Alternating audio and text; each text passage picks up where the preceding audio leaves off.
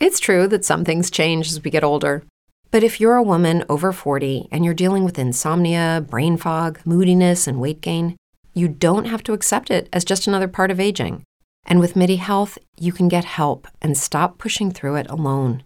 The experts at MIDI understand that all these symptoms can be connected to the hormonal changes that happen around menopause, and MIDI can help you feel more like yourself again. Many healthcare providers aren't trained to treat or even recognize menopause symptoms. MIDI clinicians are menopause experts. They're dedicated to providing safe, effective, FDA approved solutions for dozens of hormonal symptoms, not just hot flashes. Most importantly, they're covered by insurance. 91% of MIDI patients get relief from symptoms within just two months. You deserve to feel great. Book your virtual visit today at joinmidi.com. That's joinmidi.com.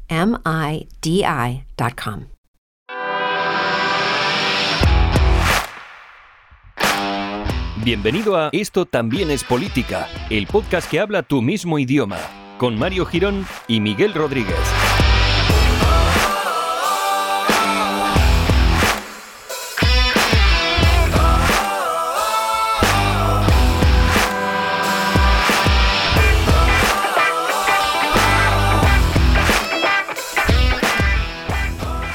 Hola amigues, bienvenidos al peor inicio de podcast que vamos a poder hacer en episodio 99.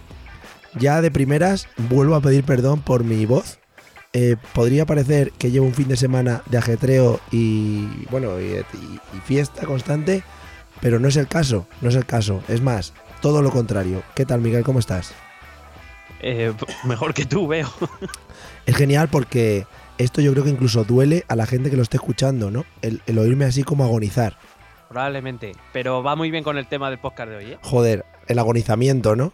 Correcto. El, el dolor más profundo, ¿no? De, de cualquier ciudadano. Lo que es- va a escuchar. Lo que es la muerte a pellizcos, no puede ser. A pellizcos de monja. Qué bonito, qué bonito. Además está guay porque sumidos en, en la campaña electoral en la que nos encontramos, vamos a hablar de otro tema que no tiene nada que ver. Eh, te juro que estoy súper orgulloso. Sí, sí, no, a mí me parece, nos saltamos totalmente la actualidad, me parece magnífico. ¿no? Seguimos, ¿no? Eh, incumpliendo expectativas. Pero Oh, bonito. Hombre, es lo bonito, yo creo que la gente que nos escucha espera esta puta mierda de nosotros, ¿no? Que, Claro, coño, podemos estar hablando del Brexit o de las elecciones en Reino Unido, de las Claro. elecciones en España, del vídeo de Rivera y el perro. Hablando mía, de muchas cosas.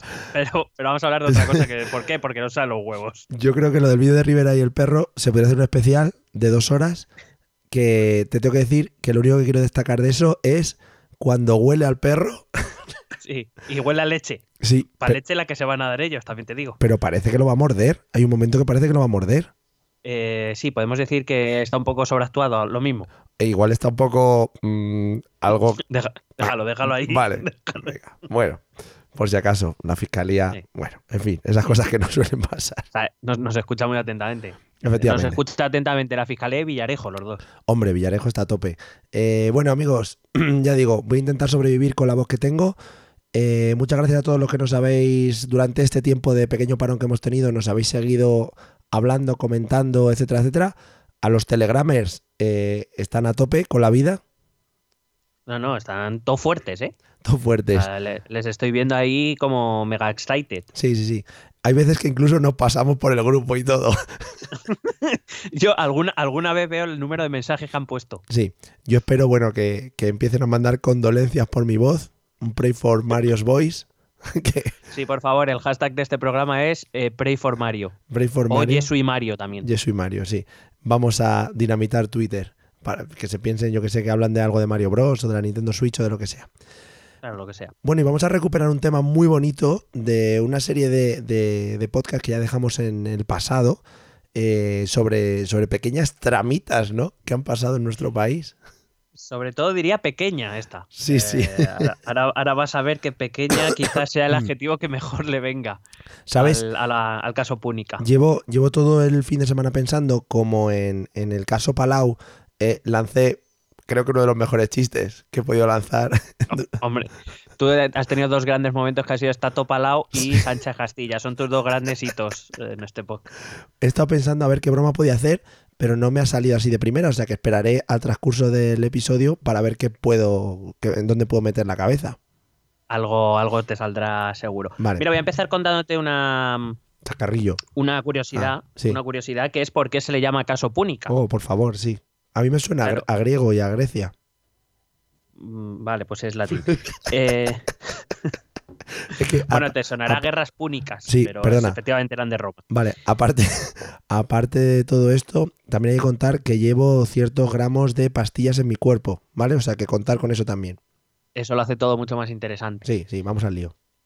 Eh, bueno, pues todo viene porque, eh, bueno, eh, ya voy diciendo desde ya que el principal encausado en esta trama es Francisco Granados. Sí, gran persona y mejor ladrón. Mejor, y mejor ladrones.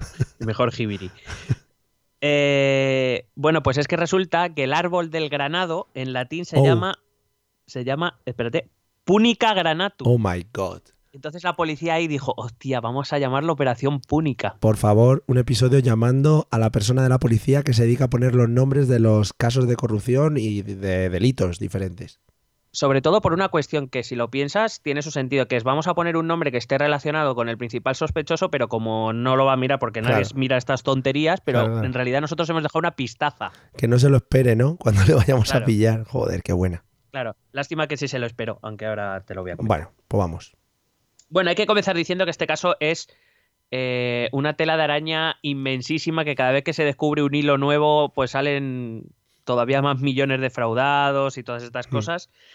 Todavía está en fase de instrucción. Ah, muy bien. Eh, de hecho, el, el juez, eh, me parece que es García o Fernández Castellón, bueno, eh, porque no lo empezó este juez, lo empezó otro juez Que ha que estaba de suplente que ha muerto y lo ha ya. cogido el titular cuando ha vuelto. No, no, es que la investigación empezó en 2013. Claro. Estamos en 2019 y no se ha terminado la instrucción que el juez García Castellón puso para, para 2022, Mm. el final de la instrucción, es decir, todavía ni siquiera se ha abierto juicios para la mayoría de piezas, y, eh, y el tribunal de la, la sala, no sé qué sala de la Audiencia Nacional ha dicho, no, no, a 2020, no sigas investigando porque esto no acaba nunca. Claro.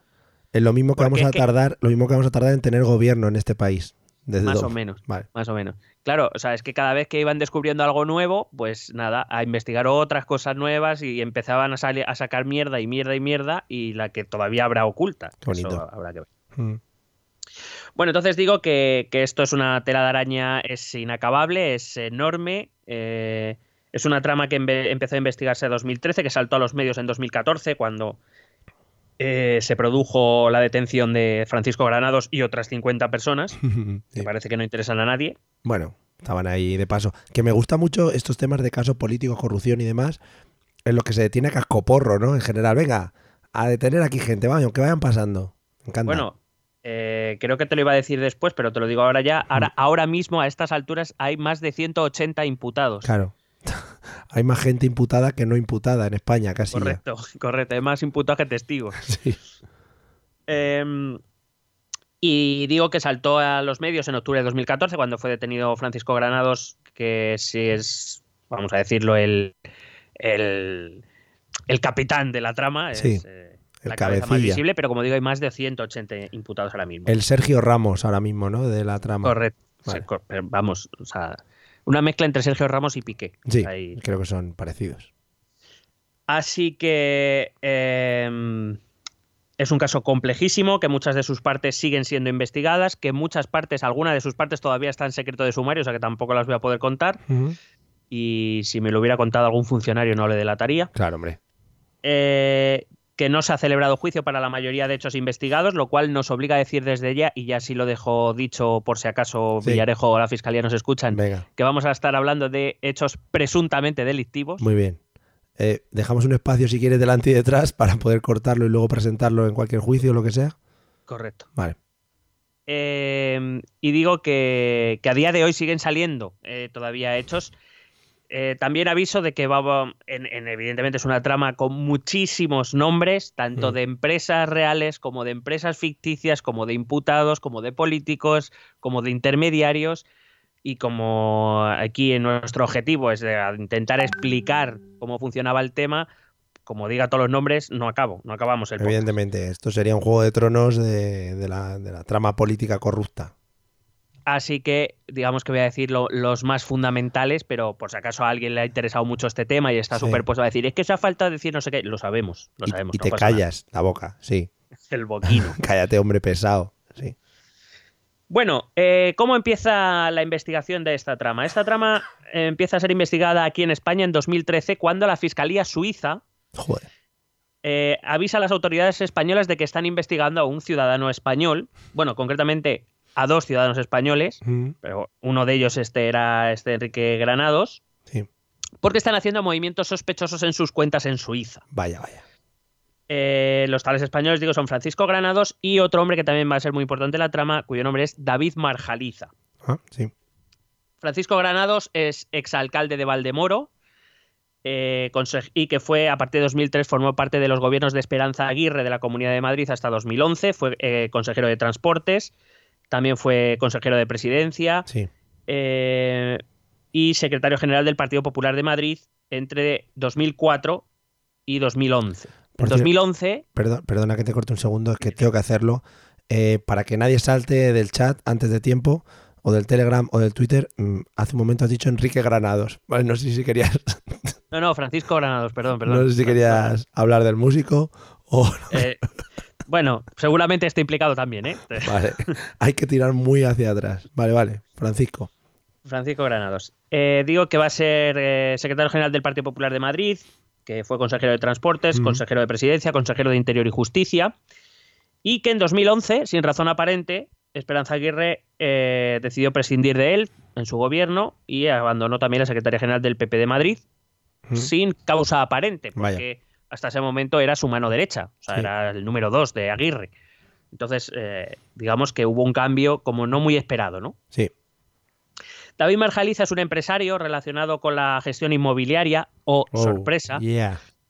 y expresidente de Nuevas Generaciones del PP en Valdemoro. Oh my God. Amigo personal desde la infancia de, Mm. Enri- de Enrique Granados, voy a decir otra Sí, vez, ¿eh? bueno, un gran compositor, mejor. de Francisco Granados. Eh, te traigo también otro dato para que sepas los alias que utilizaba Marjaliza para sus chanchullos, le llamaban el padrino o Mortimer. no entiendo esto, pero bueno. Qué bueno. Bueno, a raíz de este aviso eh, de la Fiscalía Suiza, la Fiscalía Española y la Audiencia Nacional, que es quien tiene las competencias en justicia de eh, investigar delitos de blanqueo de dinero y demás, se ponen a investigar el origen de ese dinero que no está declarado y que está en Suiza. Mm.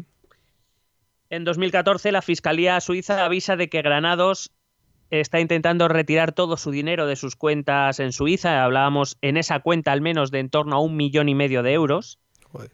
que, que es, es- es la calderilla, eh, te voy avisando. Mm. Un millón y medio de euros que eh, la Fiscalía Suiza entiende que eh, Granados se ha enterado de que le están investigando y que está intentando retirar el dinero. Claro, eso, mm, por lo que sea, en un cajero no se saca, ¿no? Eh, por lo visto no te da maletines. Vale, vale, vale. Yo creo que no. Tendrían que empezar a moverlo, ¿eh? Total, que esto acelera la investigación y el 27 de octubre de 2014 se le detiene a él y a otras eh, 51 50 personas, entre ellos a- también a David Marjaliza, eh, porque em, se descubre que Marjaliza, eh, bueno, perdón, regreso un momento. Sí. Eh, en septiembre es cuando Granados empieza a hacer estos movimientos extraños. Mm. La, la policía ya le está siguiendo, ya tiene los teléfonos intervenidos, etcétera. Pero no se le detiene hasta el 27 de octubre, porque estaban en fase de investigación. Sí. Eh, digamos que estaban tirando del hilo, lo es que no sabían que detrás del hilo había un armario entero. Em, como digo, 51 personas detenidas aquel día eh, y 180 investigados o imputados a día de hoy, más de 180. Eh, a Marjaliza, en ese periodo de tiempo, entre septiembre y octubre, se supo que estuvo eh, destruyendo tres carros de la compra llenos de documentos. Sí. No. Pepe, Pepe Style. Sí. Bueno, eh, como te decía al principio, era un caso que cuando se empieza a investigar es un caso aparentemente sencillo, es de blanqueo de capitales y de cohecho, entendiendo que hay un empresario inmobiliario y un exalcalde, pues quiero decir, como tantos otros que hay- y que ha habido en, la, en España, un amiguete empresario inmobiliario, recalificaciones, concesiones urbanísticas, lo típico. Bueno, pues lo de siempre, hombre. Si es que se, han- se están metiendo en camisas de, 11 varas cuando esto se ha hecho toda la vida. Toda la vida. El IVA, que no te lo cobro, bueno, pues esas cosas. Claro, facturas falsas, Bueno. lo típico. De siempre, hombre. Pero, eh, como digo, este, esta investigación la empieza el que es juez suplente en ese momento eh, en la Audiencia Nacional, que es Eloy Velasco, al que luego le sustituye el que es el juez titular, que es Manuel García Castellón. Mm. Eh, y entonces empiezan a investigar, empiezan a investigar y se dan cuenta que según avanzan en la investigación, pues que empiezan a salir otras tramas que están relacionadas con otras tramas, que están relacionadas con otras tramas. Y la decisión de los jueces, primero de Eloy Velasco y ratificada por juez García Castellón, es dividir todo el caso Púnica en 12 piezas diferentes. Joder. Porque decían, como tengamos que investigar esto como una sola trama, Sí.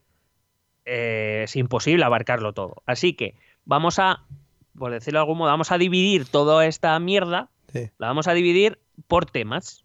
Yo a estos, a estos jueces me los imagino como resines en Los Serranos cuando se enfadaba. En plan, pero bueno, pero bueno, pero ¿qué sale aquí? Pero bueno, pero ¿qué hace? Pero bueno, pero bueno. Sería espectacular verles. Te vas a comer la escobilla del váter. Pero bueno, a ver, pero a ver, Chatín. Bueno, Chatín ya es un poco más Ya, Arturo. Arturo Fernández, Sí, en gloria esté. ahí está. Así que eh, te he traído más o menos eh, un resumen de las 12 piezas separadas, bueno, Ah. de las 11, porque la, la- la duodécima es la pieza donde está todo lo que de momento no han relacionado con la Uh. de lo demás, pero que en algún momento relacionarán. Sí, sí, cuadrará.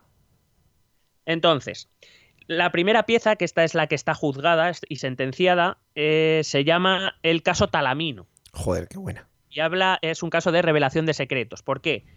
Porque, como digo, eh, resulta que cuando el juez Eloy Velasco da orden de seguir y de intervenir los teléfonos de Francisco Granados, eh, Francisco Granados empieza a moverse a destruir. Eh, Marjaliza empieza a destruir pruebas, Granados intenta retirar el dinero. Es decir, para el juez es evidente que alguien se ha ido de la lengua. Ahora hay que averiguar quién ha avisado a Granados de que le estaban investigando. claro. Bueno, pues resulta que fue un guardia civil quien eh, le dio el chivatazo a, Franci- a Francisco Granados de que la Audiencia Nacional está investigando.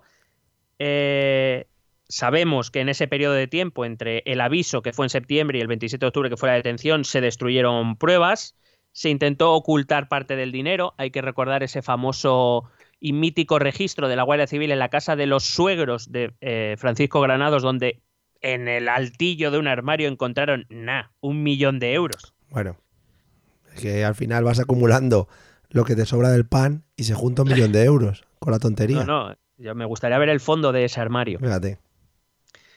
Eh, resulta que el juez reunió pruebas suficientes porque, como digo, tenía intervenidos los teléfonos de Granados y Marjaliza y hablaron de ello utilizando el mote de El Calvo. El guardia civil que se chivó le apodaban El Calvo, hablaba, se refieren a él como El Calvo. Vaya, no será por algo, ¿no? De su constitución física. No tiene nada que ver. Vale, porque se hizo una foto con los pantalones bajos y de espalda. claro. Eh, bueno, el mote dice la sentencia que eh, se le adjudica a un agente de la Guardia Civil llamado José Manuel Rodríguez Talamino. Mm, Eh, David Marjaliza, que desde que le han detenido ha cantado mucho, Sí, hombre. eh, ha confesado hasta en dos ocasiones que dicho chivatazo le permitió incinerar tres carros de supermercado llenos de documentación, aunque imagínate la imagen, ¿no? Madre Yéndote mía, con los carros. Acuérdate cuando tú y yo íbamos por, los ca- por las calles de Madrid en un carro de la compra. Efectivamente. Sí, sí. Momentos míticos. O, o- o Mm. lo, po- lo podríamos comparar con la pantoja y las bolsas de basura también. Estamos ahí en ese nivel. Sí. Eh, y Marjaliza contaba cómo Granados le había dicho quema eh, la documentación un día de niebla para que no nos pille el helicóptero de la Guardia Civil. Madre mía, chico. Que encima, Eh, encima tienes que buscar, claro, el clima adecuado, ¿no? no, no, no te lo pierdas que en el juicio se buscó el tiempo, o sea, se, se consultó a la Agencia Estatal de Meteorología para consultar qué tiempo hizo los días que, según Marjaliza, Joder. quemaba los documentos. No te lo pierdas. Qué maravilla. Qué, qué medios, ¿no? Qué despliegue. No, no, sí, fino, fino el trabajo. Eh, Entre esa documentación, Marjaliza dijo que había una libreta en la que él y su secretaria anotaban eh, todas las personas que acudían a su despacho a cobrar lo- el, money, el money money, El money. la cantidad, y Sí. que en esa libreta se recogían lo que en principio da eh, la, la magnitud temporal del caso Púnica. Eh, Marjaliza habla de 15 años. Que, joder, madre mía. Que yo entiendo que esta gente sabe que está haciendo cosas malas, ¿no? Y que apuntar las cosas malas le pueden llevar en un futuro a, a cosas peores, ¿no? Eh, Bueno, pero yo, yo esto, yo esto se lo explico a mis alumnos de economía Sí. cuando me preguntan, porque hablamos de, posibles delitos económicos y demás, y, y yo siempre les digo, digo, siempre hay alguien que apunta las cosas para que eh, si alguien le dice te voy a joder, pues bueno, pues jódeme, pero yo tengo material para joderte a ti. O sea, Ya. quiero decir, es, es como un seguro que se hace. Siempre hay documentación. sí, al final Eh, la- hay, que- hay que ver el tiempo que tarda la, la Guardia Civil o quien sea en encontrarlo. las relaciones entre mafiosos de este estilo, ninguno confía en el otro. Claro, es que basar es- relaciones delictivas en Sí. la confianza como que es un poco paradójico. Efectivamente. Vale, vale. A partir de ahí ya podemos seguir. Bueno, la sentencia dice que eh, Talamino le comentó a, a Francisco Granados eh, que le estaban investigando tomando una copa. ¿Cómo?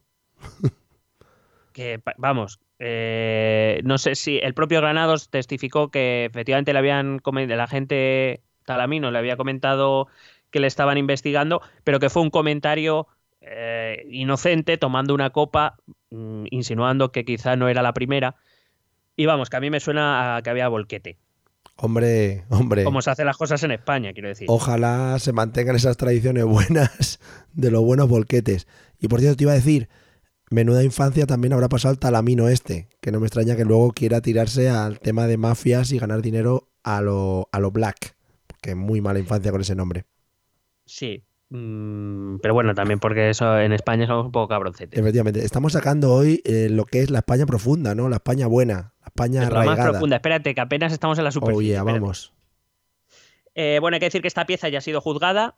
Le cayeron dos años a Granados por un delito de aprovechamiento de revelación de secreto por funcionario público, Sí. que no sabía yo que existía exactamente así titulado el, el delito, pero existe. Pues truco tru. y dos años para la Guardia Civil por revelación de secretos. Mírale, talamino.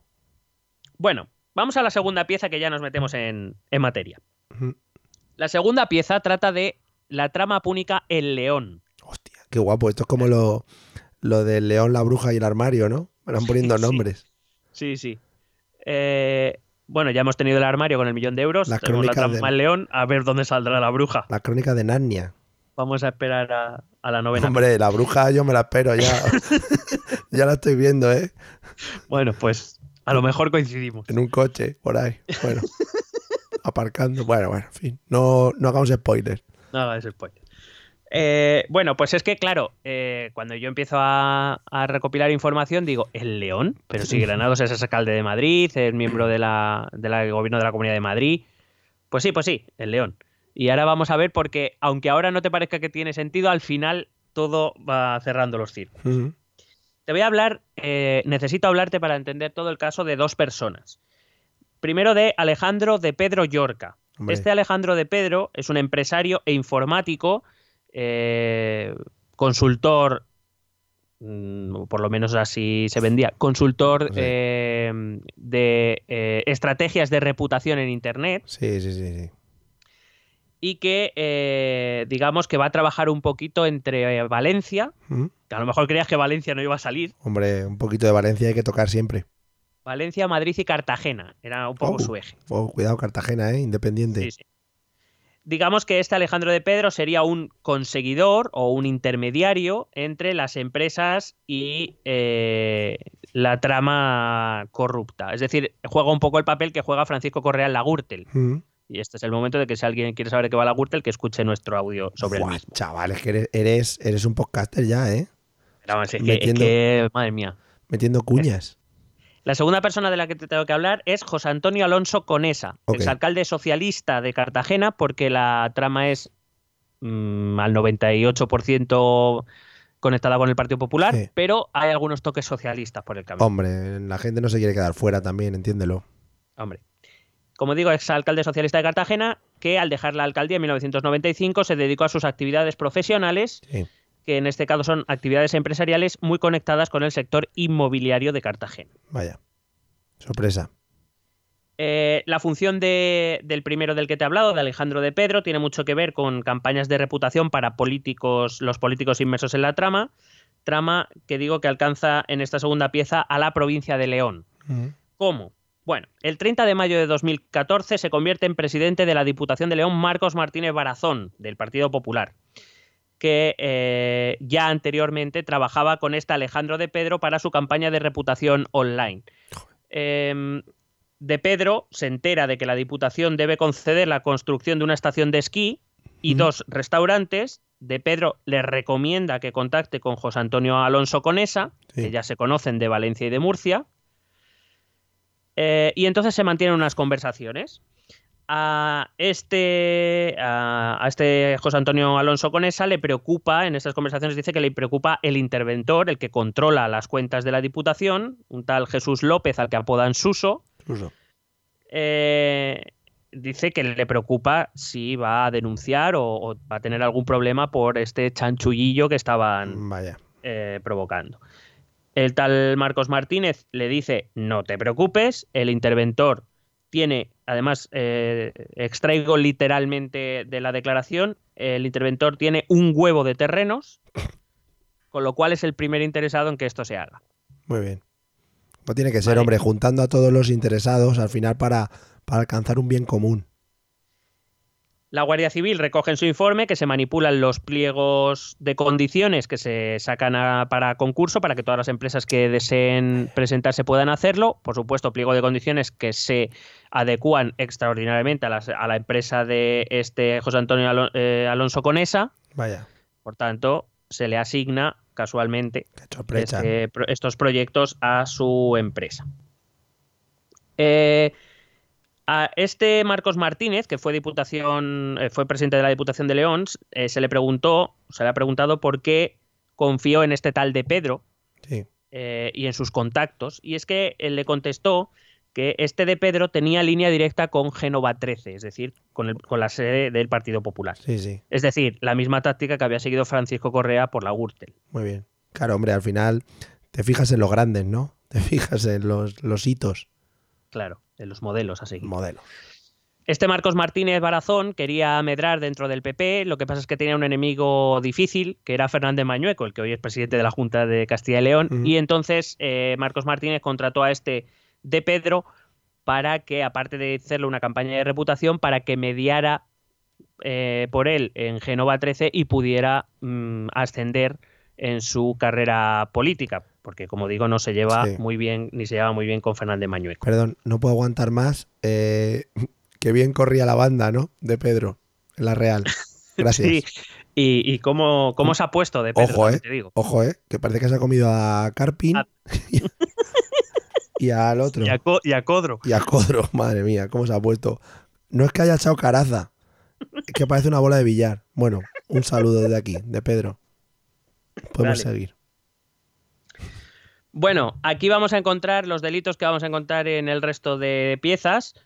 Fraude, tráfico de influencias, falsificación de documento público, negociaciones prohibidas a funcionarios públicos, cohecho, revelación de información reservada, prevaricación, malversación de caudales públicos Poquito, y sí. algún otro por ahí que seguro que me he dejado. La Macedonia de la corrupción, lo podríamos llamar. Un poquito de todo. Eh, de esta trama de Pedro y Alonso Conesa recibieron solo de León, según la investigación, en torno a 100.000 euros. Hostia, en comisiones no facturadas y que se materializaban en. eh, o sea, que lo que se facturaba a cambio de esos 100.000 euros que recibieron eran en banners, en medios digitales propiedad de, de Pedro, Sí, banners, o sea, medios digitales que básicamente tenían una media de seguidores de medio seguidor. me descojono los banners, ¿eh? Suena a 1990. Pues ahí los tenés, 100.000 euritos, pusieron unos banners y aquí no ha pasado nada. Truco, tru. Joder, Eso en, eh, en León. muy bien. La tercera pieza es la trama púnica en Murcia. Mm, Este fue el caso, por cierto, que hizo salir del gobierno murciano a Pedro Antonio Sánchez, no sé si te acuerdas, Sí, me suena. eh, que al final se presentó una moción de censura, Ciudadanos tuvo que decir que, claro, no podían mantener su imagen de regeneración Claro. eh, si, si no se iba, porque le estaban investigando. La realidad es que ese caso empezó porque al, al expresidente de, de la región de Murcia le estaban investigando por el caso auditorio, Sí, otra, otro caso de corrupción inmobiliaria, claro, hombre. Un poquito de. del- y del que hablaremos en algún otro episodio. Hombre, por supuesto, con ese nombre, para adelante. Entonces, eh, Pedro Antonio Sánchez estaba resistiendo en el cargo, decía que no tenía nada que ver con la trama auditorio, y justo en ese momento fue cuando saltó la trama púnica, Claro, dijo. que también le involucró y ya dijo, hombre, pues lo mismo aguantar tanto no. Claro, pues ya, pues para qué estamos. Si ya me ponen dos, pues dos ya no. Vale, la trama púnica se remonta o se remontaría cuando era consejero de educación del gobierno de Murcia y su vinculación con la contratación irregular de campañas de reputación en internet con Alejandro de Pedro Llorca, del que te he hablado antes, Tope. Que serían eh, facturadas bajo el concepto formación. Sí. Formación O sea- de dinero negro. For- ¿Cómo formarlo? y que incluiría también eh, esos mismos trabajos de reputación en favor de Pilar Barreiro, que es exalcaldesa de Cartagena, ¿Mm? es decir, sucesora de Alonso Conesa, perdón, eh, de va- venga, a ver si me sale. Del, del Martínez. De, sí, sí, de Alonso Conesa, perdón, no, no, de Ah, Alonso Conesa, ah, que es el, ex- el exalcalde de Cartagena. Sí. Eh, Pilar Barreiro fue su sucesora y a pesar de que eran de partidos diferentes, se sabe que tenían una amistad muy estrecha. Mola mucho porque todo este tema de limpiar la, la. ¿Cómo lo llamas a lo que hace de Pedro? No me sale la frase. Eh, campaña de reputación. Eso, las campañas de reputación, mm, supongo que será poner unos tweets muy chulos, ¿no? En Twitter y en Los Facebook. banners. Y en Facebook poner a tope de fotos eh, acariciando bebés y cosas así. Sí, diciendo huelen a leche. Qué guay. Como, como me gusta que todo huela a leche. Que también, ojo, para las mentes un poquito sucias. Correcto. Va, Bien. venga, eh, seguimos. Bueno, hay que decir que tanto Pedro Antonio Sánchez como Pilar Barreiro han visto sus causas sobreseídas por falta de pruebas contundentes, según el auto del juez. A pesar de la existencia de 72 indicios contra ellos, eh, el juez considera que no tiene suficiente para encausarles, al menos por el momento, porque quiero decir que como esto sigue investigándose, pues lo mismo en un rato lo vuelven a llamar. Espérate que no te toque a ti, que estás ahí en tu casa. Pues probablemente. No he pisado Cartagena, pero algo me caerá. Bueno, algo bueno tú, has, tú has vivido en Valencia, ten cuidado tú. Sí, sí, no, yo estoy totalmente, vamos, enganchadísimo a cualquier trama. Me viene por todos lados. Vamos a la pieza cuarta, que es el origen de todo, que es la trama púnica en Valdemoro, Oh, en yeah. Madrid. Valdemoro, gran Como digo, aquí tiene su origen. La trama púnica se la eh, fecha en 1999, año en que Francisco Granados se convierte en alcalde de Valdemoro por el Partido Popular. Allí va a reunir a los dos mayores empresarios inmobiliarios de la localidad, que son este David Marjaliza, del que ya te hablaba al principio, Sí, y un tal Ramiro Cid. vale. Hola. Sí, es que como te oigo hacer ruidos, no, No, sé no. si pasa algo. no te preocupes, estoy intentando no morirme en el intento. Vale. Sí, tú, en cuanto en cuanto oigas llegar a la ambulancia, ahí sí para de hablar, ¿sabes? Para que no se vea tanto. Vale. Bueno, pues decía que reúne a David Marjaliza, recuerdo, eh, ex líder de Nuevas Generaciones de Valdemoro, Sí. amigo personal íntimo de Francisco Granados, y Ramiro Cid, mm, conocido de Francisco Granados, pero otro de los, el segundo empresario más importante del sector inmobiliario. Mm. Y eh, Granados les propondría un negocio, que es yo hago recalificaciones urbanísticas para vosotros al 20% por el 20% por encima de su valor, para Mm. que saquéis una tajailla. Y también os doy contratos de obra pública, os adjudico contratos de obra pública a cambio de una comisión Hombre, ah, que rondaba eh, de media entre un 2 y un 3%. hombre, ¿qué quieres? Se está haciendo el trabajo de ayuda, se tendrá que sacar algo, ¿no? Y además para que, para que luego digan que, que Cataluña no es España, coño, el 3% también era en Valdemoro. Claro, joder, empezó Que ahí. puede haber, que puede haber algo que hermane más que la corrupción, joder. Ahí está, pues para adelante con ello. Madre mía. Bueno, en algún caso la comisión llegó al 20%, Mm, pero bueno, lo normal era entre el 2 y el 3. Bueno, A partir de aquí, el ayuntamiento inicia una nueva manera de actuar con casi cualquier partida de dinero público que, que tenga que adjudicar a empresas privadas que pasaba por cobrarle comisiones a quien quisiera esa adjudicación, ya no solo de obras, estamos hablando de... eh, ahora, ahora te voy a comentar, sí. eh, de otras, cualquier otro tipo de actividades que tuviera una partida de dinero público, pues eh, si tú la querías, yo te facilito el camino a cambio de una pequeña comisión. Pero es, bueno, claro, a ver, entiendo que todo eso intentarían encubrirlo porque eso así mm, de manera pública no se puede hacer, ¿no? O sea, un ayuntamiento de repente no puede decidir esas cosas. De hecho, el juez estable- los jueces han establecido que para eso necesitarían de la cooperación de buena parte del equipo de gobierno y del funcionariado del propio ayuntamiento. Por cierto, a día de hoy buena parte del funcionariado de aquel equipo de gobierno y de los sucesivos están imputados. Joder, qué guay. Precisamente una de estas empresas se llamaba eh, Waiter Music, ha sido enlazada con la financiación ilegal del PP de Madrid, Joder, del que os hablaré luego, que está en una causa separada. Hay una pieza solo dedicada a Waiter Music. eh, pero para ponerte como ejemplo, lo que se hacía en el Valdemoro de Francisco eh, Granados, esta empresa recibió casi 9 millones de euros en adjudicaciones entre 2004 y 2013. Muy bien. Eh, se dedicaba a, montar espectáculos. Claro, pues lo que me, está. refiero, me refiero como actividad Ah, profesional. vale, no creí que lo que hacía Granados, sí, sí. Claro. Todo esto, 9 millones de euros que están, eh, se han emitido facturas falsas para encubrir los 9 millones de euros. Muy bien. El juez acusa de delitos de fraude, malversación, prevaricación, tráfico de influencias, eh, revelación de información reservada Ah, y otros delitos contra la administración pública contra todos los imputados por esta eh, trama. Marjaliza ha acusado a Granados de haberse llevado al menos 33 millones y medio de euros en comisiones. oh, yeah, ¿no? Qué bien. Lo dice porque él dice que Marjaliza, Cid y Granados pactaron repartirse eh, las comisiones a partes iguales y dice que a él le tocaron 33 millones y medio, así que por lo menos Granados se llevó eso. Hostia, molaría, molaría que, que les hubiese denunciado, ¿no? Que hubiese denunciado a Granados porque no le ha dado la parte de la comisión que le, que le merecía. Como, como esta gente que, que denuncia porque le han robado la droga o algo así, o que le han robado. Ha sido, ha sido un corrupto poco honrado. Claro, hombre, dice que no, hemos quedado aquí unas comisiones y tal y no me las ha dado. Denuncia. Bueno, voy a explicarte el modus operandi de cómo funcionaba esto con una de las empresas que también tiene una pieza separada que se llama Cofeli, que es una empresa de... eh, ahora se llama en, eh, Engie, Engie, Mm, lo podéis buscar en internet, si buscáis Cofeli os aparece Engie, porque ya no se llama Cofeli, de claro, después de la publicidad buena, la campaña de reputación buena que es esto, claro, da un llamado de Pedro. que es una empresa relacionada con eh, actividades energéticas. Eh, Cofeli era una multina- es una multinacional, una multinacional francesa que, ten- que en su filial española actuaba de esta manera. Eh, un tal Pedro García, directivo de la empresa Cofeli aquí en España, se pone en contacto con David Marjaliza, le facilita las condiciones que se incluirán en el pliego de condiciones de un contrato público para la mejora de la eficiencia energética de las instalaciones municipales Sí. dice vamos a pedir esto, esto y esto, así como...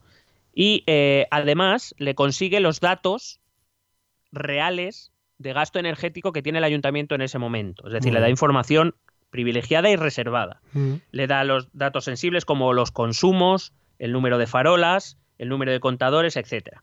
A estas alturas el concurso ni se ha anunciado. Estamos hablando de que esto ocurre un año antes de que el concurso salga a... de que el- el contrato salga a concurso. mm. Recabados todos los datos, Cofeli les envía a los técnicos del ayuntamiento para que estos, a su vez, eh, los enviaran a la empresa auditora encargada de hacer la auditoría eh, previa para el ayuntamiento. Es decir, Cofeli está todo el rato informada de eh, los movimientos que está haciendo el ayuntamiento. Sí. Cofeli, además, para preparar su propuesta, trabaja con datos reales, cosa que el resto de empresas no, Claro. con lo cual, cuando ellos le dan forma a su oferta, Vaya. Partirán de una, de una base real que las demás empresas no han tenido oportunidad. Mm, Esta empresa auditora, que eh, era una sociedad pantalla de Cofeli, Joder, es decir, una sociedad controlada por Cofeli, esta pantalla la proporciona Cofeli 8.000 euros cobrados a través de otras empresas interpuestas.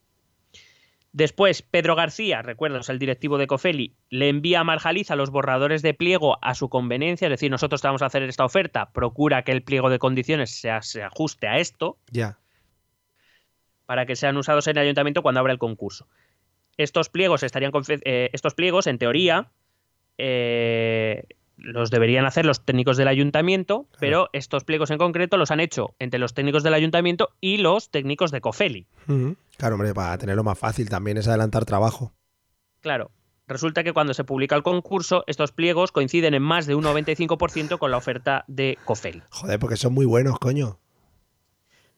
Eh, en dicho pliego se le quitaba de manera expresa importancia al coste de la oferta a la hora de decidir. Es decir, lo, que no- lo normal es que cuando se saca un concurso público, el coste se tenga en cuenta y que en caso de igualdad se opta siempre por lo que le resulte más barato al ayuntamiento. Claro.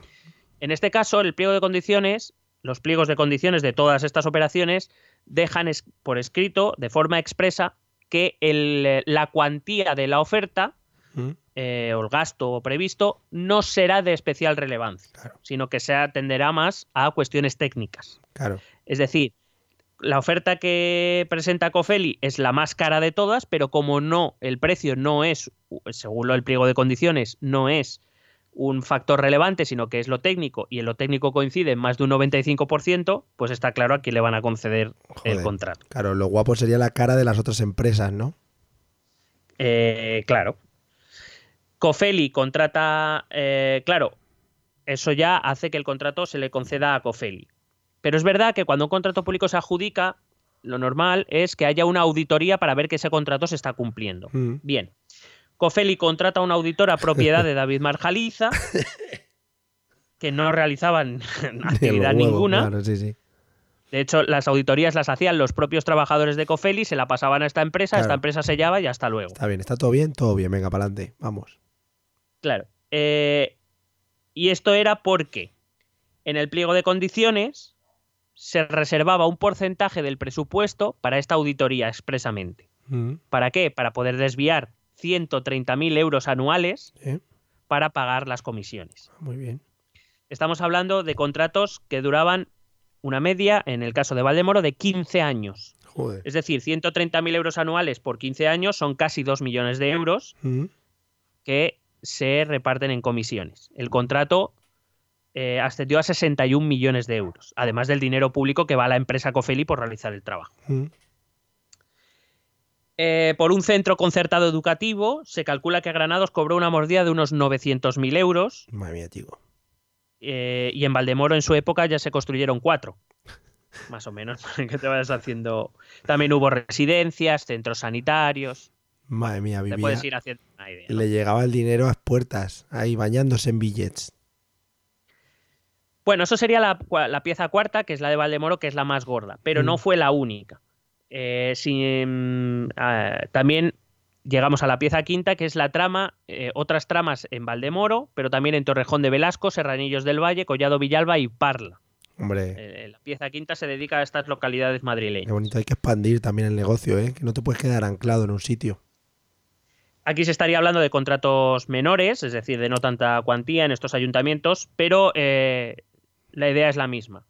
Granados, eh, que ya llega a la Comunidad de Madrid, es secretario general del Partido Popular de Madrid, Sí, sí. le dice a un alcalde popular, oye, mira, Te comento. vamos por aquí, eh, te recomiendo esta empresa, llama a David Marjaliza, ya él te irá diciendo Mm, lo que hay que hacer, etcétera, etcétera.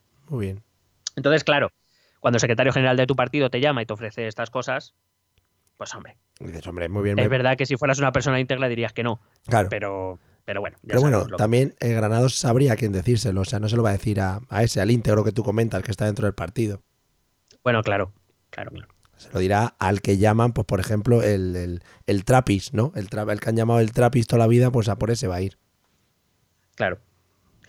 Eh, bueno, llama la atención en esta pieza el caso de Parla, porque eh, durante los años de la trama, Parla estuvo gobernada por alcaldes socialistas. El Mm. más conocido de ellos, Tomás Gómez, que no sé si Hombre. te acuerdas de él. Tomasete, sí, sí. Qué perdido, ¿eh? Se quedó ahí después de... Tomás Gómez, enemigo público de Pedro Sánchez, Sí, Pedro, sí, sí. Triunfó que mucho. dejó la alcaldía para presentarse como candidato a la Comunidad de Madrid Mm. y que fue eh, destituido por el propio Sánchez, ¿te acuerdas? Cuando le, le ca- le entraron en el despacho y le cambiaron la cerradura. Mm. Eh, a raíz de las investigaciones sobre la concesión del tranvía de Parla. Tiene cara de pobretón también, ¿eh? Tomás Sánchez. Tomás Tom- Gómez. Gómez Gómez. Eh, bueno, se ha vinculado Tomás Gómez porque Marjaliza le ha nombrado en las declaraciones. Se está investigando. Cabe recordar que el presupuesto inicial del tranvía de Parla fue de 93 millones de euros y que lo- eh, el coste total fue de 256 millones de euros. Muy bien. Casi tres veces más de lo que se presupuestó. Genial. Eh, también destaca un contrato en Collado Villalba de eficiencia energética, también con Cofeli, por valor de 43 millones de euros. Joder, mayo. Cofeli este Claro, debía no. emitir unas facturones de la hostia. Bueno, fíjate si tiene unos facturones de la hostia que la sexta pieza de la trama se llama eh, la, la trama Cofeli. Cofeli and Friends. Eh, Cofeli trabajaba principalmente, como te he explicado antes, con contratos de eficiencia energética. Pero lo hacía en multitud. Pero a raíz de, la- de los contactos de Granados, eh, lo hizo no solo en, en, eh, en Valdemoro, Mm. sino que lo hizo también en otras localidades de Madrid. Por ejemplo, en Móstoles un contrato de 72 millones de euros. Adentro. En Casarrubuelos, que es un municipio de 3.700 habitantes, se le concedió un concurso de 3 millones de euros. Claro, hombre. Repito, 3.700 habitantes. A tope ahí a poner bombillas LED a todo el, todo el rato. En Serranillos del Valle, Mm. 4.000 habitantes, un contrato de 5,7 millones de euros. Pueblo rico donde los haya. Y de venga y dinero. En Moraleja de en medio, Hombre, muy bueno. ¿eh? 5.000 habitantes, un contrato de 3,6 millones de euros. Madre mía. Además, este caso es curioso porque aquí sí que se presentó otra empresa. Una empresa vasca que se, llamaba, eh, que se llama Elecnor. Sí, me suena. Eh, Yo, Que estado- de... Bueno, ¿De qué? qué? un apunte. Yo eh, he, he dado un curso ahí. Ya está. Gracias. Muy bien. y no le, pregunta- le- no le preguntaste por la puniga. No, no lo sabía. Y sabía que les iba a doler porque al haberles quitado el contrato este, pues No, no, pero no te lo pierdas, que es que el EGNOR en el concurso obtuvo mejor puntuación que Cofeli y aún así el contrato se lo dieron a Cofeli. Hombre, no se puede tener todo en esta vida, ¿eh? también te digo. Eso también. claro, Ganaste en puntos, pero pierdes en contrato. Claro, es verdad. Lo, no- lo importante no es ganar, participar. ¿Sabes quién hacía los informes técnicos de aquella de Moraleja en medio? La pareja del alcalde. Hombre, pues es que si estaba ociosa, coño, que hiciera algo. También es que nos quejamos de todo. Sí, que además que somos como muy puntillosos, ¿no? Con las cosas. Claro, joder, pero qué mejor que tu familia, ¿no? Que trabaje contigo. En Sevilla la Nueva no se- es un pueblo de 9.000 habitantes, Mm. no se conoce la cantidad porque está bajo secreto de sumario, pero sí sabemos que tiene una conexión con Móstoles, porque el alcalde de Sevilla la Nueva era el hermano de uno de los exconcejales imputados de Móstoles. Madre mía. Por fin uniendo a los pueblos del sur de Madrid, ¿no? En plan, juntándolos a todos en una. Eh, Valdemoro eh, tuvo contratos de 61 millones de euros con Cofeli. Torrejón de Velasco, un pueblo de 4.300 habitantes, contratos por casi 5 millones de euros. En total, se calcula que Cofeli pudo estar implicado en contratos valorados en unos 306 millones de euros. A tope ahí con los franchutes, ¿eh? Eh, Has dicho mucho la palabra Cofeli y ya me suena como a nombre de señora que vive debajo tuyo, ¿no? En, en el segundo. En plan, ¿has ido a ver a La Cofeli? seña Cofeli. Sí, ¿has ido a ver a la, a la señora Cofeli que, que está un poquito mala? Se me apunté. Correcto. De- No está, no está tanto a la altura, ¿eh? desde la fonía. Busca otro. Vale. busca otro. No, no, claro, siempre, siempre estoy buscando, ¿eh? Vamos a la séptima pieza, que es la trama Waiter Music, esa empresa de, que, que- que se dedica mm, oficialmente a crear espectáculos. Maravilloso. Ojalá me digas que son los que llevan a Cañita Brava por España, por ejemplo. Sería maravilloso. Pues no sé si llevan a Cañita Brava, pero llevan algunos sí, porque también ejercen representación de artistas. Hombre, claro. Bueno, en esta pieza se investiga la contratación por parte de 47 ayuntamientos de la Comunidad Autónoma de Madrid entre los años 2004 y 2014 con esta empresa de eventos musicales y espectáculos. Hombre, a tope de karaoke. Se cree que varios... ¿Eh? A tope de karaoke y movidas. Claro, y de luces. Sobre todo de luces. Que las ponía Cofeli, creo. Hombre, claro, esto queda todo en casa. Se cree que varios de estos contratos sirvieron de tapadera. no, pero bueno, Pero bueno, por de favor. tapadera para financiar al PP de Madrid. Vaya. Pero como eso está en la pieza 9, hasta que no lleguemos a la 9, de momento lo dejo ahí. El propietario de esta empresa, un tal José Luis Huerta, reconoció en sede judicial que había entregado comisiones y regalos a varios de los imputados por adjudicarles dichos contratos. No se ha hecho nunca esto tampoco. No, hombre, pero son agradecimientos. Como Ah, los- unos, un par de trajes, bueno, lo que sea. Lo que fuera. Unos bombones, Claro. un, un Jaguar. Por ejemplo, coño, ya que nos quejamos. Llevar de- a tus hijos a Disneyland, lo que sea. Claro, joder. Bueno, te voy a hablar del caso de Aranjuez, Mm. que encargó a esta empresa la organización de las fiestas municipales en el periodo 2011-2015, Sí. siendo alcaldesa María José Martínez de la Fuente, alcaldesa del PP. eh, contratos que eran de 715.000 euros IVA aparte. Eh, hay que decir que eh, a raíz de la, trama, de la trama púnica, esta María José Martínez de la Fuente fue, perdió las siguientes elecciones, que las ganó el PSOE, pero hay que decir que las últimas las ha vuelto a ganar esta señora que está de alcaldesa ahora mismo en Aranjuez. ¡Viva España! Molaría, molaría que le contratasen al Waiter Music este eh, por ese dineral las fiestas del pueblo y que aparecieran allí con una cabra ¿no? y un piano. Y dijeron, no, esto es lo que habéis contratado, para adelante con ello. 715.000 es la tarifa básica. Ahí está, claro, hombre. si queréis más, contactar con Cofeli. Cabra y escalera. Ahí está. Eh, cosas parecidas ocurrieron en Alcalá de Henares o en Coslada. El modus operandi es más o menos el mismo que te he explicado antes con, con Cofeli, solo que Eh, en vez de contratos de eficiencia energética, pues los contratos de las fiestas y eventos del pueblo. Claro, unos gastaban luces, otros las arreglaban luego. Eh, también ocurrió, por ejemplo, en Alcorcón o incluso en la ciudad de Madrid, donde un año se les concedió la organización de las fiestas de la Paloma por 145.000 euros. Morregas, moritas. Casualmente esta empresa se creó en 2005, ahí un poco al calor. Eh, ahora mismo el punto caliente de esta trama se está estudiando en Algete, donde al menos se han encontrado 64 contratos con Waiter Music. Madre mía, los waiters. Eh, se calcula que en esta década, 2004-2014, eh, los contratos con municipios ascendían a más de 25 millones de euros. Yo es que, a ver, no me puedo imaginar, quizás porque no he tenido tanto dinero nunca en las manos ni nunca lo tendré, pero ¿cómo te puedes venir tan arriba de mm, robar ese dinero y seguir, venga, y seguir, y no parar, y no parar, y no parar? Es que me parece espectacular. Porque no te pillan. Ya.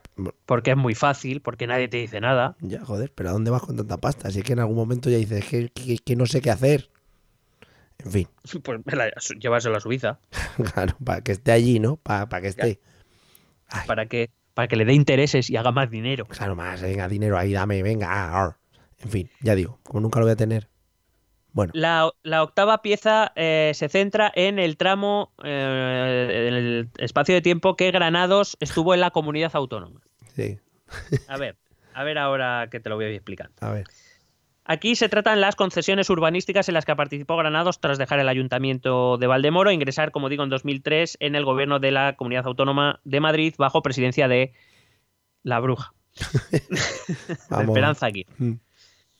Lo hará a través de dos empresas públicas. Presuntamente, la bruja. Presuntamente, ya lo he dicho al principio, no lo voy a repetir todo el rato. Vale, no, por si acaso alguien no ha escuchado al principio, la fiscalía o quien sea que lo lleve, presuntamente. Dejo que te vayas al principio y lo escuches. Presuntamente la bruja. Eh, bueno, como digo, lo hará a través de dos empresas públicas. Una se llamaba Arpegio, que era la empresa pública que gestionaba las obras en la Comunidad Autónoma de Madrid, que dependía de la Consejería de Presidencia, consejería que ocupó Francisco Granados. Y a través de Mintra. Mintra era una empresa pública dedicada a gestionar la ampliación de Metro de Madrid y por tanto dependiente de la Consejería de Transportes, consejería que él ocupó brevemente hasta para que después pasara a presidencia y que luego le siguió otro personaje del que luego te hablaré también, porque claro, eh, los que vinieron detrás no deshicieron nada, siguieron un poco el mismo rollo. Los secuaces. Sí. Eh, se calcula que estos entes manejaron en torno a mil millones de euros para adjudicaciones. no estoy diciendo que los mil millones de euros se utilizaran para la trama. Estoy diciendo que manejaban un presupuesto muy grande. Claro, igual algunos sí que se utilizó para construir cosas o hacer cosas. igual sí. Eh, estamos hablando de mil millones de euros para adjudicaciones de obra civil, campañas de publicidad, y aquí es donde entra el temario, y construcciones de parcelas todas amañadas antes de su licitación. Mm, Hay que decir que Arpegio dependía de medio ambiente hasta 2004. Es decir, cuando Granados llega al gobierno, Arpegio depende de medio ambiente y en el año 2004 pasa a presidencia, que, es decir, a depender de él. Ven Llámalo casualidad. Claro, dice, ven que os voy a contar una cosa. Eh, la mesa de contratación de Arpegio se habría convertido, según el juez, en el centro de decisiones amañadas por adjudicaciones, algunas de las cuales alcanzó los 22 millones de euros. Cosa que ocurrió, por ejemplo, con la venta de parcelas en Getafe a una empresa de quién? De. A ver. De Marjaliza. Hombre, joder, es que lleva rato sin salir. Ahí pendiente el modus operandi, el mismo que ya venimos contando y por eso no me voy a extender más. En cuanto a Mintra, adjudicaba obras a empresas que siempre presentaban presupuestos inflados y luego en la ejecución sobre costes de hasta 50 millones de euros. Por ejemplo, cuando se adjudicó la obra de Metro Norte, el metro, el metro ligero de, mm. del norte de Madrid, Aguadilla del Monte, pues tuvo un, sobrecoste de 50 millones de euros a pesar de que la propia empresa adjudicataria ya había presentado un presupuesto inflado sobre el, coste real. Yo hubiera pagado más, exquisito el Metro Norte. O sea, qué bien ir viendo, bueno, las luces del día. Buah, creo que se peta, se peta, se peta. Y, y ojalá Waiter Music hubiera puesto la música ambiente dentro del metro. Hubiera sido ya maravilloso. A lo mejor los que van cantando en el metro son representados por ojalá, Music. Ojalá, ojalá. Creo que sería mi sueño. Bueno, el problema, o aquí digamos que eh, la trama púnica toma un carácter un poquito más, más vamos a llamarlo, relevante, mm. porque no solo hay empresas vinculadas a Marjaliza eh, metidos en esta parte de la trama, lo cual todo el mundo ya esperábamos, sino que también se ha podido conectar con algunas obras adjudicadas a Fomento de Construcciones y Contratas, a Acciona, a Dragados, a OHL o a SACIR. Es decir, a las grandes constructoras del país. Las top. Por ejemplo, digo, por la obra de Metronorte, de la que te hablaba, se cree que Granados pudo cobrar una comisión solo por esa obra de unos 6 millones de euros. Hombre, qué menos. O sea, qué menos. Llegamos a la pieza 9, que es la trama que habla de la financiación ilegal eh, del Partido eh, Popular eh. y que Mm, realmente cuando en la tele o en los periódicos hablan de la trama púnica se están refiriendo a esta pieza prácticamente en exclusiva. Porque es lo que da más chicha también. Correcto, pero que nosotros eh, aquí estamos demostrando que es, púnica es mucho más. Que nos ceñimos a la realidad, no nos queremos salir de por peteneras. Bueno, claro. Eh, evidentemente es de la que más se habla porque es en esta pieza donde están siendo, donde han sido imputadas o investigados eh, tanto Esperanza Aguirre como Ignacio González como Cristina Cifuentes, es decir, los tres últimos expresidentes de la Comunidad Autónoma de Madrid. Sí, los tres mosqueteros llamaban. También han declarado recientemente dos exconsejeros muy importantes en esta, trama, en esta trama, Juan José Güemes y Manuel Lamela. Este Manuel Lamela fue el que se hizo con la Consejería de Transportes de la Comunidad de Madrid, Vaya. de lo que te he dicho. La mandanga, ¿no? Recogió lo que era la mandanguita buena. Bueno, durante toda esta época, eh, todos los contratos de licitación de la Comunidad Autónoma de Madrid incluían una cláusula por la que el 1% del contrato, del presupuesto, debía destinarse a publicitar la concesión. Claro. Eh, ¿Quién recibía este 1%? Pues los amigos. Pero sobre todo, ¿quién hace campañas de publicitación y de reputación? El de Pedro. Alejandro de Pedro. Oh my God. Ya conectamos con lo de León y Muro. Oh, gracias. Creí que no iba a salir otra vez. Madre mía, qué ilusión me ha hecho. De verdad. Eh, digo que eh, fue este Alejandro de Pedro Llorca quien elaboró, por supuesto, campañas de reputación en Internet a favor de Aguirre, de González, de Granados, de otros dirigentes del PP de Madrid. A tope de banners. Que se, pagaba con dinero adjudicado a las empresas públicas de la CAM. Eh, y que tiene relación con el caso, por ejemplo, Isabel II o, por ejemplo, Ah, tiene conexiones incluso con el caso Taula, que es de Valencia, sí, hombre. o con el caso Nos también. Hombre, un poquito de todo, tocando todos los palitos. Correcto. Eh, varios de estos dirigentes y exconsejeros han asegurado en sede judicial que conocieron a De Pedro a través de. Isabel Díaz Ayuso, oh my. actual presidenta de la Comunidad Autónoma de Madrid. Claro, cuando llevaba lo del tema del perro de Esperanza Aguirre, ¿no? Efectivamente, ella era un cargo de confianza de Esperanza Aguirre y directora del área online del PP en tiempos Claro. de Cristina Cifuentes. Llevaba el, el Twitter de Pecas. Correcto.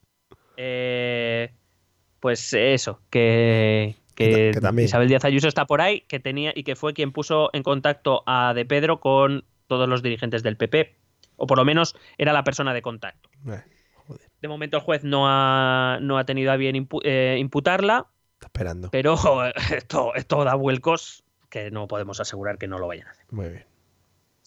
La investigación a De Pedro además permitió la imputación de otros dos exconsejeros de la CAM, Mm. Lucía Figar, consejera de Educación con Aguirre, y Salvador Victoria, consejero que también con Aguirre con González y con Ignacio González. Bueno, total, el juez llega a la conclusión de, de que el PP se habría presentado a las elecciones autonómicas con medios ilegítimos, ya que algunas empresas habrían trabajado en dichas campañas para el PP, Mm. pero no habrían facturado sus servicios al Partido Popular. De ahí que legalmente eh, o eh, la contabilidad que se presenta, sabes que los partidos tienen unos límites Sí. de gasto a la hora de presentarse a las elecciones, el PP nunca traspasó esa línea oficialmente. Pero claro, cuando una empresa te ofrece un servicio y no lo factura, Vaya. eh, eso no quiere decir que no tenga un valor económico que deba ser imputable al partido, Mm. porque los partidos no pueden recibir financiación ilegal. Bueno, hombre. Claro. ¿Qué pasaba? Que estas empresas cobraban a través de ese 1% de los contratos que recibían las empresas adjudicatarias Mm. o directamente de las empresas adjudicatarias de obra pública. Eso sí, a través de Marjaliza. Es decir, ese 1% del presupuesto salía lo que cobraban esas empresas que habían ayudado al PP en las campañas electorales Mm. de la Comunidad de Madrid. Eh, con lo cual el PP, como no facturaba, no traspasaba los límites legales, pero esas empresas sí que cobraban sus servicios. Eso sí, con dinero público, dinero de todos, adjudicado, por cierto, de manera ilegal. Qué bien. En este punto, las tramas Púnica y Gürtel se entremezclan. Es como, Eh, sí. como un congreso, ¿no? Sí, si bien es verdad que la trama púnica se centró más con el Partido Popular de Madrid y la, y la trama Gürtel se centró más con el PP a nivel nacional o con la dirección nacional del partido. eh, recuerda que hubo temas del tema de las sedes, las reformas, no hay Mm. facturas, eh, Sí. se pagó en negro. Ah, Bueno, vienen un poco a mezclarse aquí ambas tramas. sí. Según los investigados, tanto Aguirre como González no solo eran conscientes de esta, de lo que podríamos llamar esta caja B del Partido Popular, sino que habrían sido partícipes conscientes de su creación y mantenimiento.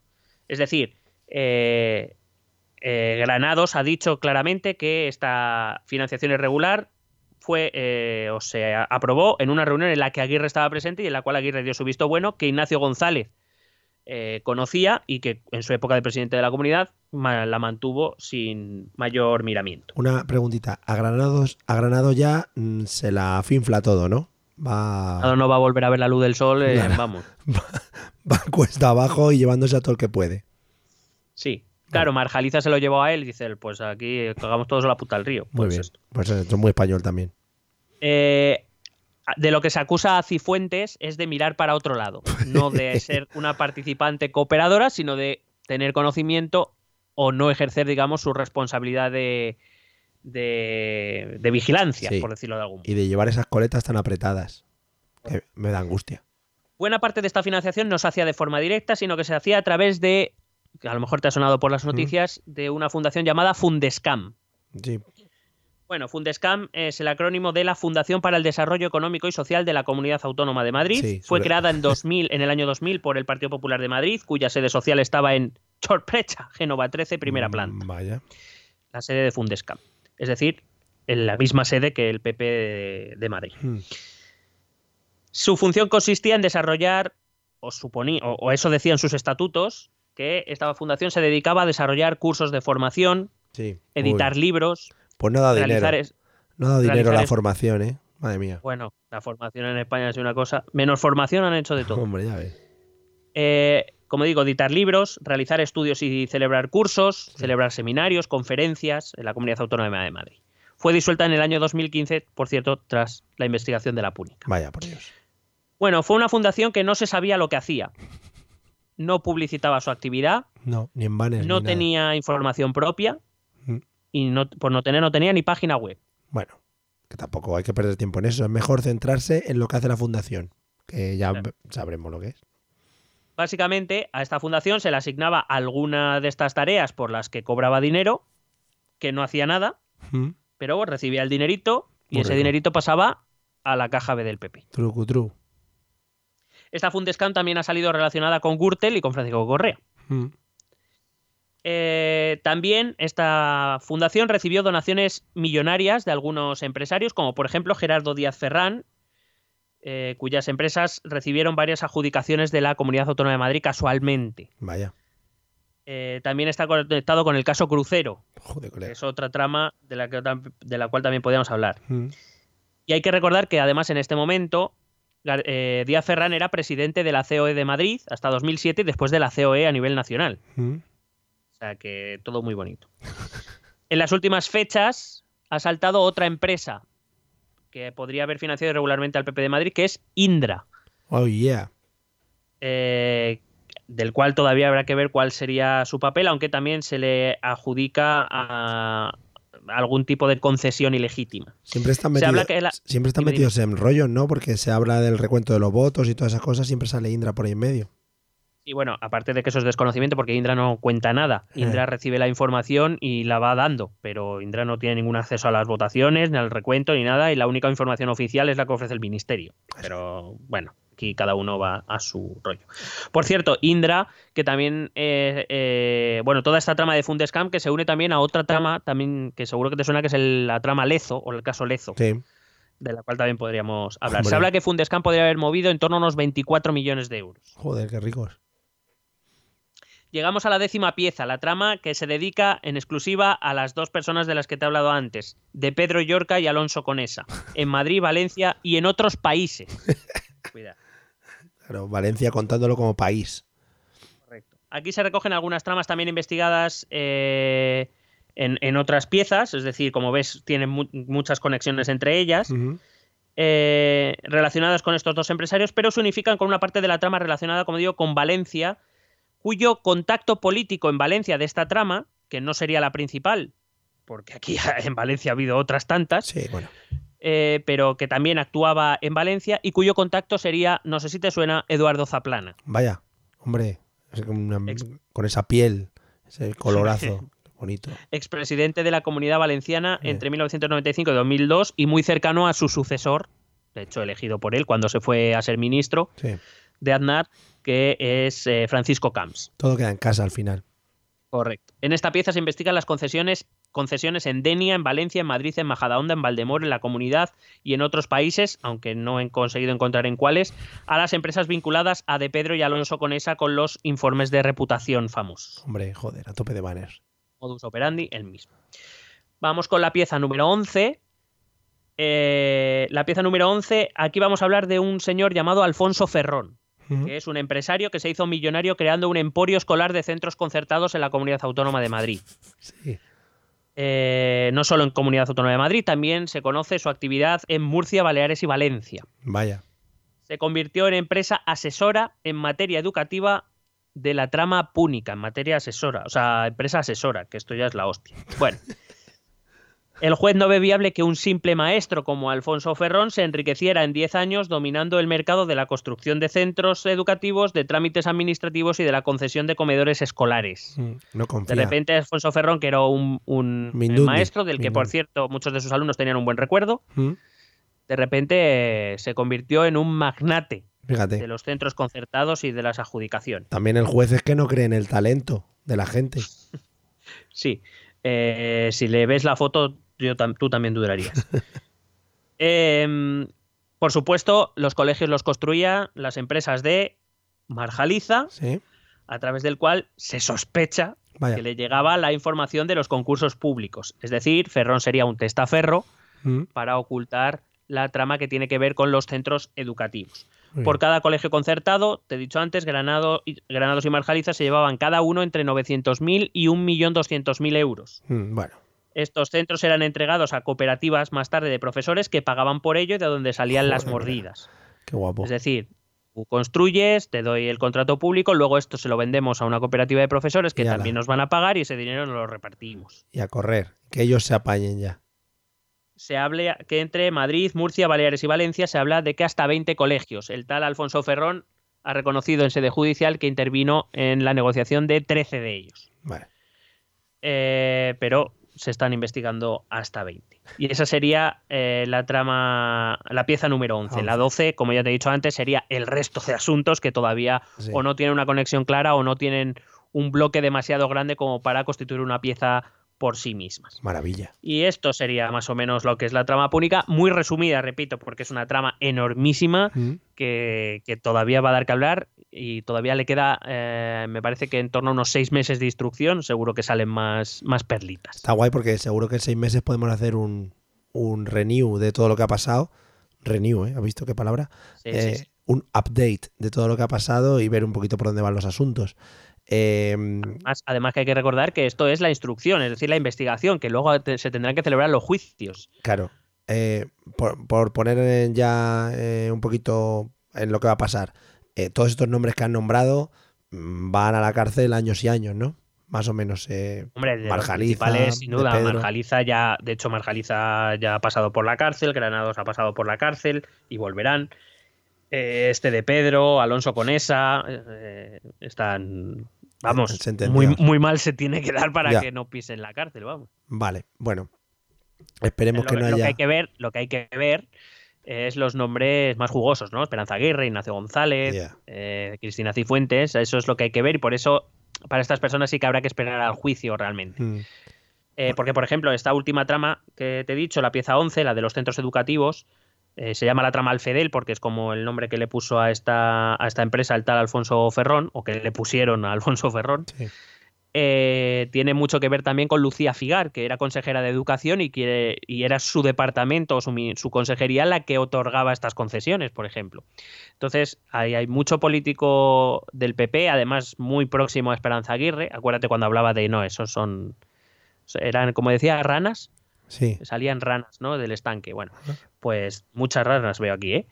A muchas, tope. muchas. Entonces va a haber, va a haber, vamos a ver cómo acaban, vamos a ver, por ejemplo, si el juez acaba encontrando alguna conexión con Isabel Díaz Ayuso. Mm, Habrá, habrá que esperar. Muy rico. Pues nada, ya digo, haremos una actualización cuando tengamos los datos. Eh, cuando te enteres de lo del secreto de sumario, podemos hacer un especial, ¿vale? Si hablas con algún funcionario o algo. Ahora me llama Villarejo. Vale. Bueno, pues nada, eh, para ir cortando, que ahora os tenemos que contar dos cosas. Eh, escuchar los métodos de contacto, que hoy ya digo, mm, no, no, hay ni- no, no van a ser nuevos, son los mismos de siempre. Porque iba a grabar cosas, pero ¿tú te crees que puedo grabar con esta mierda de voz? Igual quedaría guay porque parece otra persona diferente. Es- eso te iba a decir, que nadie te reconocería. Vale, pero parecería que lo está grabando un señor de 80 años, ¿no? Aquí, si queréis escribirnos. Bueno, en fin, escuchar los métodos de contacto. ¿Quieres preguntarnos algo? ¿Proponernos algún tema? ¿Exponernos tu opinión? Ponte en contacto con nosotros. Es muy fácil. Envíanos un correo electrónico a esta dirección. Esto también es política.gmail.com. También puedes escribirnos en nuestra página de Facebook. Esto también es política. O en nuestra cuenta de Twitter, arroba etepolítica. O si lo prefieres, visita nuestro blog. Esto también es política.wordpress.com. Recuerda que puedes suscribirte a nuestro canal de YouTube. Y si quieres charlar con nosotros directamente, únete a nuestro grupo de Telegram. Busca el enlace en nuestras redes sociales. Porque tú también formas parte de Esto también es política. Bien, ahora al lío. Eh, ¿Quieres hablarnos de, de tu presente monárquico? Bueno, bueno, es que estamos grabando el día de eh, la entrega de los premios de la Fundación Princesa, em, Princesa de Girona. Sí, Y, eh, bueno, y entonces ha salido eh, Leonor a dar un discurso y ha dado un discurso en español, luego ha hablado un poco en inglés, ha hablado un poco de árabe hombre. y luego ha hablado en un perfecto catalán y ha dicho una cosa muy bonita que es eh, que esa tierra estará siempre en el seu cor. Hombre, a tope. Muy bonito. Porque ella ha pasado eh, allí muchísimo tiempo. Claro, y entonces, eh, por cierto, con acentos muy bien trabajados. Mm, Y entonces, claro, eh, estaba pensando y claro, te he dicho, mira, Leonor, que bien está hablando y me has dicho, tú es que eres, eres muy monárquico. Sí, Y yo te he dicho, y cada vez más. Pero no por el hecho de la monarquía. O sea, la, la institución en sí no me atrae. Yo nunca. O sea, quiero decir, la monarquía tiene sus ventajas y sus inconvenientes, igual que la república. sí.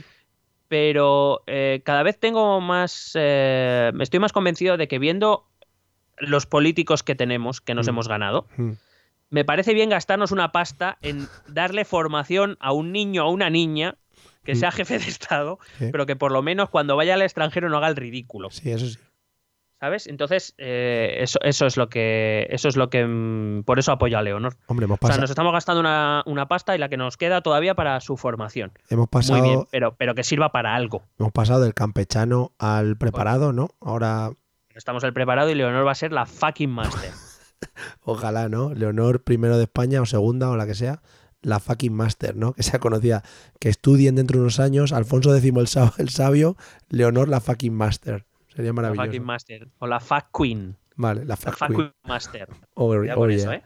Guay. Oye, pues nada, eh, te dejo porque también estamos grabando el mismo día que va a empezar en breves minutos el debate electoral. ¿A cuántos? ¿A 7? ¿A 40? ¿Cuántos son ya? 5. A, cinco estoy muy tenso porque además estoy viendo que la foto se ha puesto en el medio Santiago Abascal. Oh, yeah. Molaría, eh, molaría que empezasen el debate porque he visto ahí varias preguntas que van a hacer y tal. Molaría que empezasen el debate en plan diciendo, bueno, eh, ¿de qué va la vaina? ¿No? O rollo, venga, ¿y ahora qué? ¿Qué pasa? A mí me gustaría que saliera el perro con Rivera, Joder, el perro, pero ojalá. no lo ha traído, o sea que me parece una decepción y ya por eso no le voy a votar. Pero ojalá que aparezca el perro cuando le llame. Diga, perro, pasa. Y pase el perro. El Lucas ataca. Lucas, efectivamente. Mm, ¿Cómo huele a leche aquí? Santiago Abascal le gusta. Bueno, amigos, eh, después de este maravilloso episodio, esperamos que os haya gustado el tema de la púnica. Esperamos que os haya gustado también mi cambio de voz, porque es una cosa que he ido preparando durante muchos días. ¿La vas a mantener o quieres que abramos una votación en Twitter? Ya lo, verán, lo veremos. Sí, sí, yo creo que, que las, las bases opinen, que la gente alce su voz al viento y que organicen manifestaciones eh, y que tiren volquetes de cosas por las calles Y lo quemen. y los quemen, efectivamente. Pues nada, nos vemos en el siguiente episodio. Esperamos que seáis felices. Cuidado con las votaciones y cuidado con las urnas. Vale, nos vemos. Chao. Besete.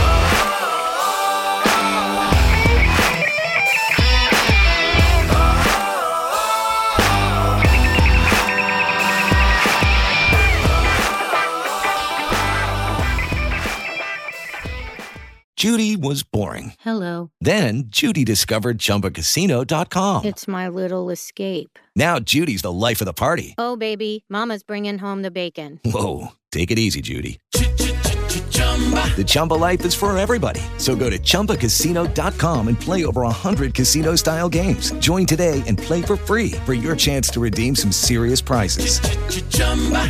ChumbaCasino.com. No purchase necessary. Void where prohibited by law. 18 plus terms and conditions apply. See website for details.